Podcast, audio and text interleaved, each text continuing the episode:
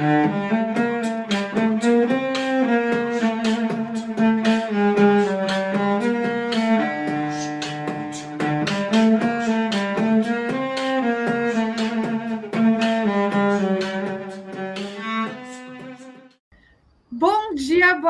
tarde, boa noite para você que é torcedor, para você que é torcedora do Santos Futebol Clube. Eu sou Anitta Efraim, estou com Isabel Nascimento aqui, mas muito mais importante do que eu e Isabel Nascimento é o nosso convidado de hoje. Estamos aqui com Sandri Roberto, está aqui com a gente. Chamei até pelo nome composto para mostrar que eu sou uma pessoa séria.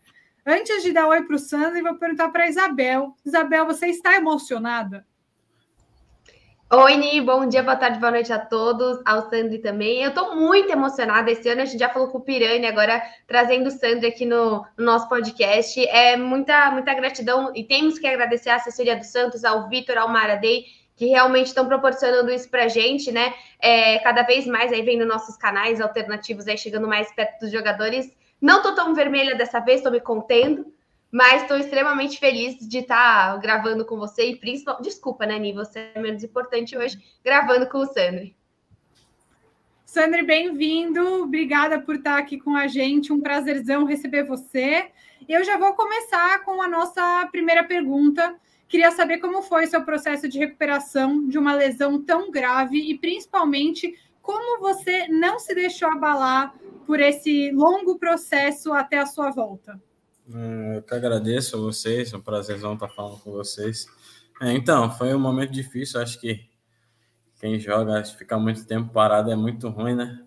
Mas eu acho que eu esse tempo parado, acho que eu pude ficar mais perto da minha família, então acho que eu tive total apoio deles, da torcida também nas redes sociais me ajudaram bastante. E eu acho que esse aí foi os dois fatores mais importantes assim que que, que eu não, não deixei de, de treinar, de batalhar para voltar o mais rápido possível. E você falou agora da sua família, é, como que foi esse apoio da sua família para a sua escolha de ser jogador e tudo isso, né? Você está falando que a recuperação você ficou mais perto deles no momento que estava muito difícil para você. Como foi desde sempre o seu contato com a sua família, a sua escolha de ser jogador e tudo isso? Ah, meu pai, meu pai, eu acho que desde pequenininho eu sempre acompanhei meu pai. Meu pai, para quem não sabe, foi jogador também. Então, acho que já, já, já é da, na veia, então, acho que desde pequenininho eu sempre acompanhei meu pai jogando, então acho que, que já vem desde pequeno já, então acho que meu pai e minha mãe sempre sempre esteve comigo em todos os momentos. E se eu tô eu cheguei foi por, por conta deles, ele tem tem me ajudado bastante nesse nesse período. Sobre esse, justamente ainda sobre esse período, né? Você perdeu praticamente não o ano inteiro, porque a gente teve a felicidade de te ver voltar recentemente. Mas ao mesmo tempo também é um tempo para pensar sobre a carreira. Você assistiu muito, muitos jogos esse ano? Como que foi também essa preparação fora de campo? E você assistia, por exemplo, seus próprios jogos de 2020, quando você viveu um ótimo momento dentro de campo? É, então, acho que esse tempo aí foi para analisar né, algumas coisas. Acho que já dava para mim virar scout, né? De tantos jogos que eu assisti. Mas, como eu falei, foi um, um tempo de aprendizado. Acho que me amadureci fora de campo, mas também dentro de campo, com pessoa. Então, acho que esse tempo foi de aprendizado para mim. Acho que eu vou levar para o resto da minha vida. E falando um pouco do Sandri, que assiste aos outros jogos de futebol, você tem uma outra liga favorita também? Você acompanha muito a Premier League, La Liga? Qual que é, qual é o Sandri aí quando tá um pouco mais tranquilo, sem, um pouco longe dos campos? Ah, eu acho que Premier League assisto bastante. Para quem não sabe, eu sou fãzão do, do Thiago Alcântara, então acho que acompanho bastante o, o Liverpool, principalmente. Então acho que a Premier League acho que está entre as minhas favoritas. E bom, a gente já, já podemos adotar, né? O Thiago Alcântara da Vila é você. E ao longo desse ano, é, os técnicos que eu acho que agora falando mais especificamente sobre o Carilli, tiveram bastante dificuldade de encontrar jogadores para sua posição e para o meio de campo em geral. Foi difícil para você, estava com essa dificuldade de substituir. É, e qual que você acha que é o seu diferencial pensando em 2022 para voltar a ser titular do Santos? Desculpa, deu uma travada aí na, na hora que você estava fazendo a pergunta. Não deu para. Ih, tá travando um pouquinho a sua internet. Eu vou só refazer a pergunta da Ni. Ela, pergun ela disse que assim, é, durante a sua ausência, é, foi muito difícil encontrar alguém para te substituir, né? Então, como você acredita que seja o seu, o seu diferencial para ser o, o, o cara dessa posição no Santos, que realmente é uma posição muito difícil e que nesse tempo a gente teve vários atletas tentando é, ter uma, uma sequência de jogos, né? Não, então acho que, que são características diferentes da minha, né? Uns são mais marcadores, outros gostam mais de, de sair jogando, então acho que são características diferentes. Eu tenho minha característica, o Zanocelo tem a dele, o Camacho tem a dele, então acho que cada um com seu com seu com sua qualidade, né? Mas eu acho que todo mundo que, que, que vai estar tá, vai estar tá atuando entre os 11, acho que vai dar o melhor para o melhor para o Santos, então acho que quem, quem, quem atuar ali vai, vai dar o seu melhor. Em relação ao trabalho do Carilli, como que, que, como você tem avaliado o trabalho dele? Ele que tinha esse estigma, né, de ser retranqueiro, mas não foi bem isso. Como que você está avaliando esse trabalho? É, como está sendo trabalhar junto com ele? Pô, cara, acho que o pessoal fala bastante, né, sobre isso, sobre a parte defensiva, mas ele também parte ofensiva dele é muito interessante também, então acho que não é só a parte defensiva que ele trabalha, ele trabalha a parte ofensiva também, então está sendo muito de muito aprendizado para a gente mais novos, para a gente os mais jovens, acho que está aprendendo bastante com ele e ele está tá nos ajudando bastante para você ver que, que o nosso crescimento com ele foi muito grande. E assim, é, você é um dos únicos, um dos poucos do elenco remanescentes, né? Infelizmente, do trágico 30 de janeiro de 2021 desse ano, né? A final da Libertadores. O que, que você faria, falaria para aquele Sandri, né? Que entraria em campo aquele dia na final contra o, Flamengo, o contra o Palmeiras, né? O que, que você poderia falar e o que, que você aprendeu nesse ano que realmente foi um, um dia muito difícil, né? Tanto para o elenco como para a torcida. Ah, então acho que foi difícil para a gente, né? para aquele dia, acho que ficou marcado na nossa memória por muito tempo. Acho que muita gente não conseguiu dormir depois daquele dia, mas acho que, como eu falei, foi, serviu de aprendizado para todo mundo. Eu acho que na próxima a gente vai vai estar tá mais preparado e, e com certeza vamos, vamos levantar a taça. Eu ainda estou travando ou vocês me ouvem bem? Agora tá indo, Ni, pode falar. Então tá bom. A gente conversou recentemente com o Pirani, ele que está no primeiro ano dele como titular, e ele falou um pouco dessas dificuldades de ter subido recentemente da base. Eu queria saber como que você vê a diferença do Sandri do primeiro ano para o profissional para o segundo ano, se, isso, se realmente muda muita coisa na experiência do jogador que recém subiu e o que já tem um tempo no time profissional do Santos. Ah, eu acho que, tipo assim, quem, quem sobe, quem sobe muito novo, assim, acho que a responsabilidade aumenta, né? Por ser da base, por ser menino da vila. Mas eu acho que o nosso diferencial é que a gente, a gente desde novo já sabe a responsabilidade que é vestir a camisa do Santos. Então, para a gente fica mais fácil. Mas para quem sobe no começo é difícil, né?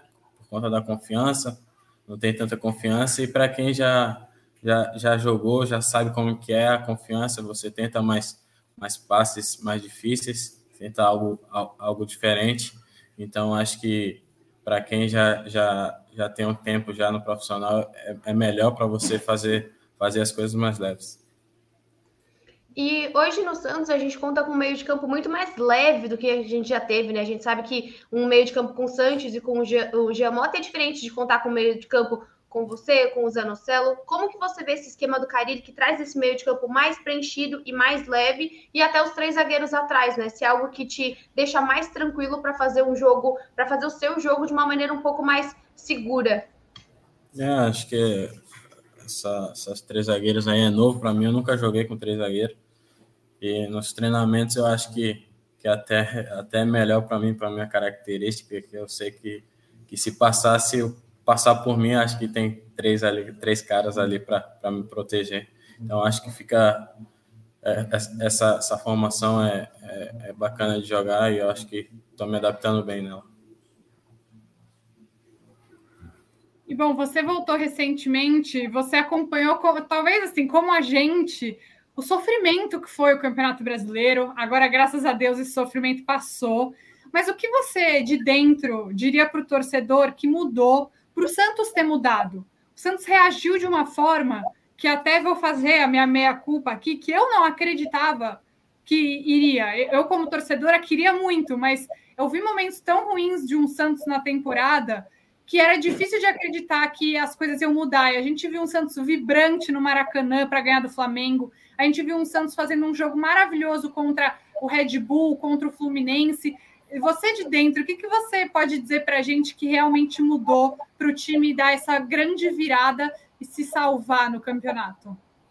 Não, acho que a primeira coisa foi o apoio da torcida. Né? A torcida nos ajudou bastante.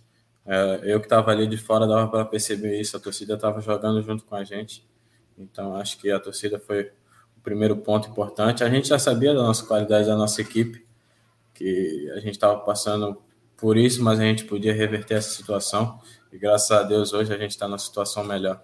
E eu acho que é, para o ano que vem acho que a gente vai vai vai levar isso de aprendizado para não acontecer mais. E como que você vê assim o Campeonato Paulista, né? Esse ano com o Ariel a gente acabou utilizando muito os meninos da base e às vezes até no final do campeonato a gente acabou lutando pela permanência, né? No último jogo contra o São Bento. Você imagina que com você conhece o Carilli, ele vai tentar uma força máxima para o Campeonato Paulista, ele vai tentar um time que coloque os meninos da base, porque você já não é um menino da base, você já é um já é um veterano, né? Porque está muito velho para o Santos, já está muito velho, já é um veterano. Então, como que você acha que o Carilli vai montar essa, essa equipe para o Paulista? Ah, eu não sei, acho que ele está ainda pensando nesse, nesse último jogo ainda, ele não comentou nada com a gente sobre, sobre o ano que vem, como que vai ser. Então a gente acha que a gente está tá em busca dos nossos objetivos desse ano, né? Que ainda falta um jogo. A gente pode brigar pela, pela pré-Libertadores, então a gente está tá bem focado para o jogo de amanhã para vencer. Quem sabe a gente beliscar essa Libertadores aí. Então, acho que ano que vem, acho que a gente pensa depois de amanhã, depois de, de, de fazer um resultado lá e depois a gente pensa no 2022. É, uma questão que eu queria ouvir de você é que esse ano, mesmo que você estivesse afastado por conta de lesão durante um longo período, você participou também do Santos recomeçando várias vezes.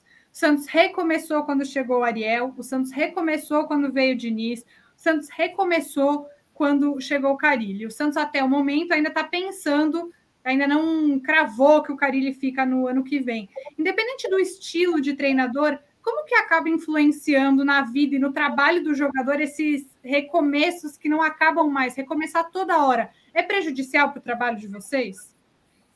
Ah, cara, eu acho que, tipo, é, é difícil pra gente, porque a gente está acostumando com o trabalho do treinador, aí acaba mudando, mas eu acho que, que é, todas essas mudanças foram necessárias e nos ajudou hoje com o Carilli, nos ajudou bastante para sair dessa situação. É difícil para a gente, mas aí a gente tem que, que adaptar o mais rápido possível para ter sucesso.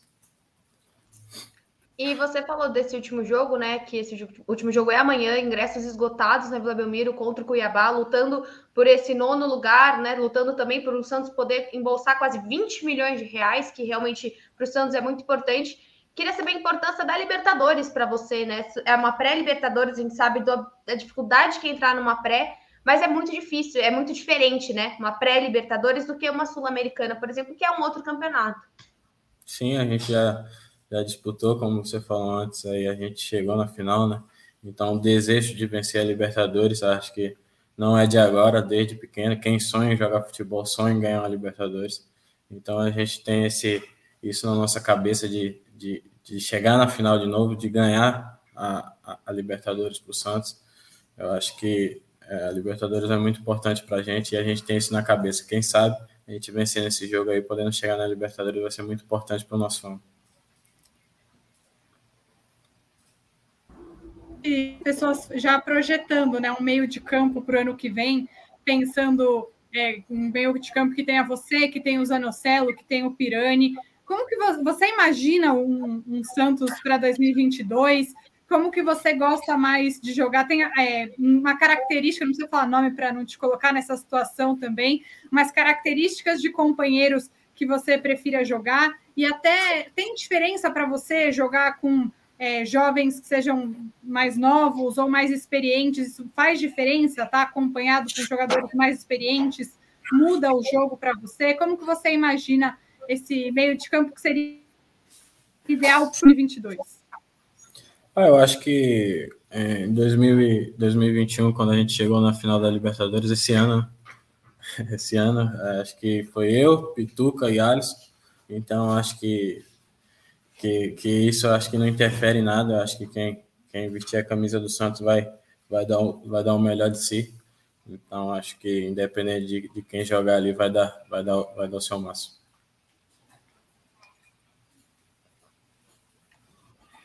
E uma pergunta que é um pouco complicada, Sandri, mas eu vou fazer com jeitinho para não ficar chato, tá? Prometo. Recentemente você renovou com o Santos, então a gente já está te excluindo desse disso que eu vou falar, mas a gente sabe que o Santos tem enfrentado algumas dificuldades recentes de renovar com as suas joias da base, né? Com garotos que sobem, a gente vê o caso do Yuri Alberto, por exemplo, que foi jogar no Inter, tá bem lá, mas o Santos acabou perdendo um jogador de muito potencial sem ganhar nada. A gente viu a história se repetir com o Caio Jorge. E muitas vezes o torcedor vê que isso fica muito na mão de empresários, mas ao mesmo tempo a gente tem grandes casos de sucesso que dizem muito, como o Neymar, que ficou mais tempo no Santos, saiu com 20 anos, o Rodrigo, que saiu super bem do Santos, foi bom para ele, foi bom para o clube. Como que você avalia esse processo de manter a identidade do jogador com o clube formador? Não, então acho que eu vou falar por mim, né? Porque acho que é difícil falar pra, por outras pessoas. Eu, no meu caso, eu acho que por tudo que eu vivi no Santos, desde quando eu cheguei aqui, eu acho que acho que eu tenho o direito, né, de retribuir. Então acho que eu tava, tava nesse direito ainda de, de ficar mais tempo aqui, de ganhar títulos. Então acho que essa ambição que eu tenho de, de ganhar títulos é muito importante.